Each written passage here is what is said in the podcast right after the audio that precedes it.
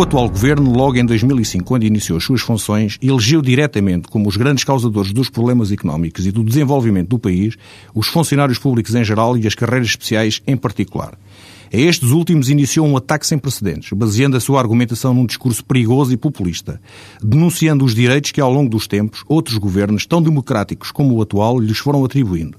Assim, ficámos a saber que era crime ter um estatuto social diferente, bem como um serviço de saúde ligeiramente melhor ou mais bem organizado.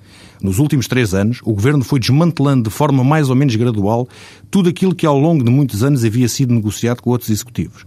Temos assim que o governo não procurou resolver os problemas que existiam, atribuindo a todos os direitos básicos como o direito à saúde. O governo nitidamente quis nivelar, mas por baixo, nivelar pelos que menos tinham. A ser verdade que existiam classes ou castas de privilegiados na função pública, o governo optou claramente por reformar, colocando todos por igual, ou seja, todos mal. Mas esqueceu-se de nivelar também os direitos que as ditas carreiras especiais não tinham, exatamente por terem esse estatuto.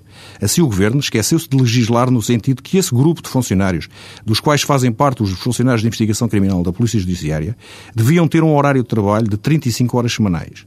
Que o trabalho aos sábados, domingos e feriados deveria passar a ser pago de forma majorada, como acontece na restante administração pública.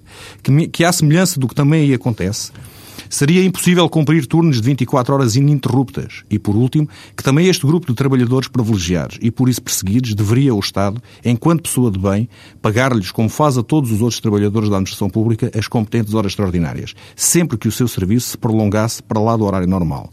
Seria justo e coerente que o tivesse feito. E se assim tivesse procedido, teria-se de ser aplaudido e não criticado.